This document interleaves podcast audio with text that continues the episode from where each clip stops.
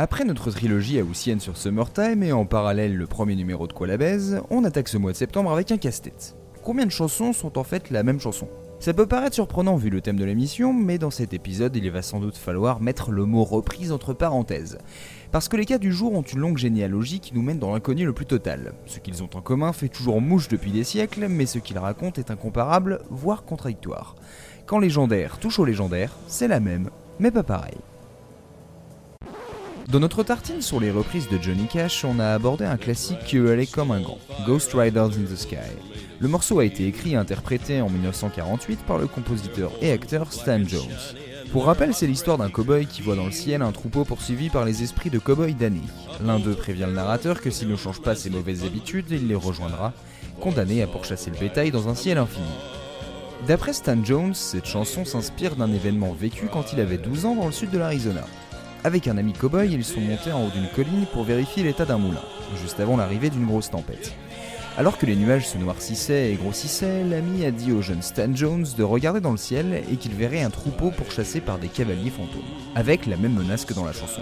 Si tu ne fais pas attention à toi, tu deviendras l'un d'entre eux. Apeuré, le gamin est reparti à tout à l'heure chez lui. Jones a donc repris cette histoire point par point pour en faire une chanson devenue légendaire. Mais Ghost Riders in the Sky viendrait elle-même d'une plus vieille légende, Wild Hunt. Wild Hunt est un motif folklorique apparu en Europe dans de nombreuses contrées. C'est l'apparition d'un groupe de chasseurs fantômes dans le ciel. Difficile de dater son origine, les premières documentations au 19e siècle estiment que cette légende serait pré-chrétienne. Les noms changent, l'identité des chasseurs aussi, et le meneur de la meute est souvent une référence au dieu Odin, à un personnage biblique, ou même simplement historique. Mais l'idée générale demeure, d'Irlande jusqu'en Slovénie, de Scandinavie jusqu'au nord de l'Italie. Cette chasse fantastique ou sauvage a eu bien des versions, y compris en France, avec le roi Arthur en Bretagne, la chasse au baudet dans le Berry, ou la chasse-galerie dans le Poitou. Et en général, c'est toujours l'idée d'une prémonition d'une catastrophe imminente, une conviction spirituelle de culpabilité. Quant à la musique de Ghost Riders in the Sky, elle s'inspire fortement de When Johnny Comes Marching Home, un morceau créé en 1863 en pleine guerre civile américaine par l'immigré irlandais Louis Lambert sous le pseudo Patrick Gilmore. Sur une musique militaire, la chanson parle de l'attente de voir un soldat revenir de la guerre et retrouver les siens. Le compositeur se serait inspiré de sa sœur qui priait pour le retour de son fiancé, engagé avec l'armée de l'Union américaine. Au fil du temps, on l'identifie presque comme un chant patriotique, au moins comme un symbole du pouvoir ou de l'armée utasunienne. Et ce morceau, vous avez pu l'entendre dans une tripotée de films. Autant en emporte le vent, Le Dictateur, Docteur Folamour, Sacré Graal ou Une journée en enfer. Mais cette composition n'a pas grand chose de nouveau. Si on trace une chronologie inversée depuis 1863, on voit déjà que la mélodie est une reprise totale d'une chanson à boire. Johnny Fill Up the Bowl, Jeannot remplit mon bol pour les 100% francophones. Louis Lambert n'est pas allé chercher bien loin puisque Johnny la Picole est sorti quelques mois avant Johnny le Soldat, dans le même contexte de guerre civile.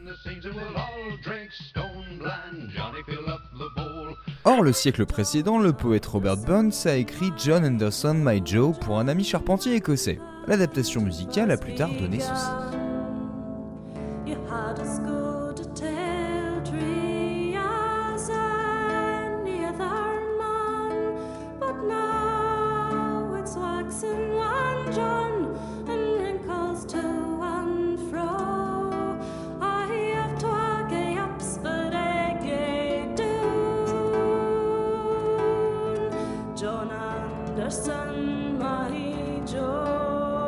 Et là encore, on peut remonter dans le temps tout en marchant sur des œufs. Cette musique était déjà une antiquité à l'époque de Robert Burns, un thème qui pourrait dater du 16e ou 17e siècle selon les sources.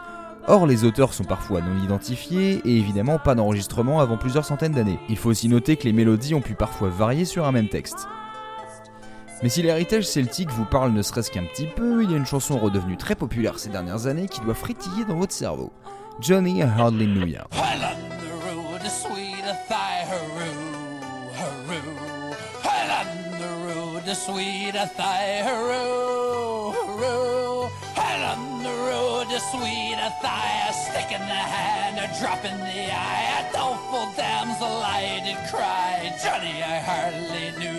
Jusqu'à récemment, on pensait que cette version était antérieure à When Johnny Comes Marching Home, mais selon les recherches de Jonathan Leiter, ce serait l'inverse. En effet, Johnny I est considéré comme un hymne anti-guerre.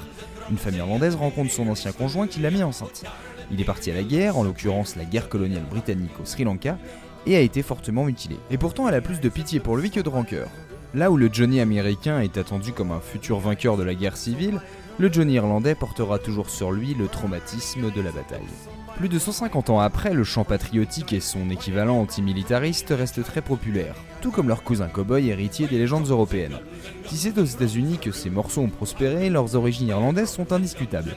Alors que dire de cette musique? C'est une marche ou une cavalcade au rythme régulier, une mélodie qui monte crescendo dans les aigus, puis redescend progressivement pour retourner à la fondamentale. On avance, on espère, puis on dégringole vers le statu quo où on recommence à avancer.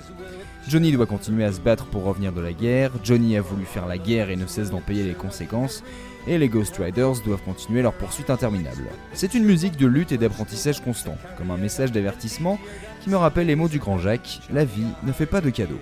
En l'occurrence, elle nous fait un cadeau, la capacité à exprimer un sentiment sans avoir à mettre des mots dessus. Les mots apportent du contexte, de la particularité, mais c'est la musicalité qui traverse les époques et nous rappelle que ce qui nous touche aujourd'hui faisait déjà effet sur les générations précédentes.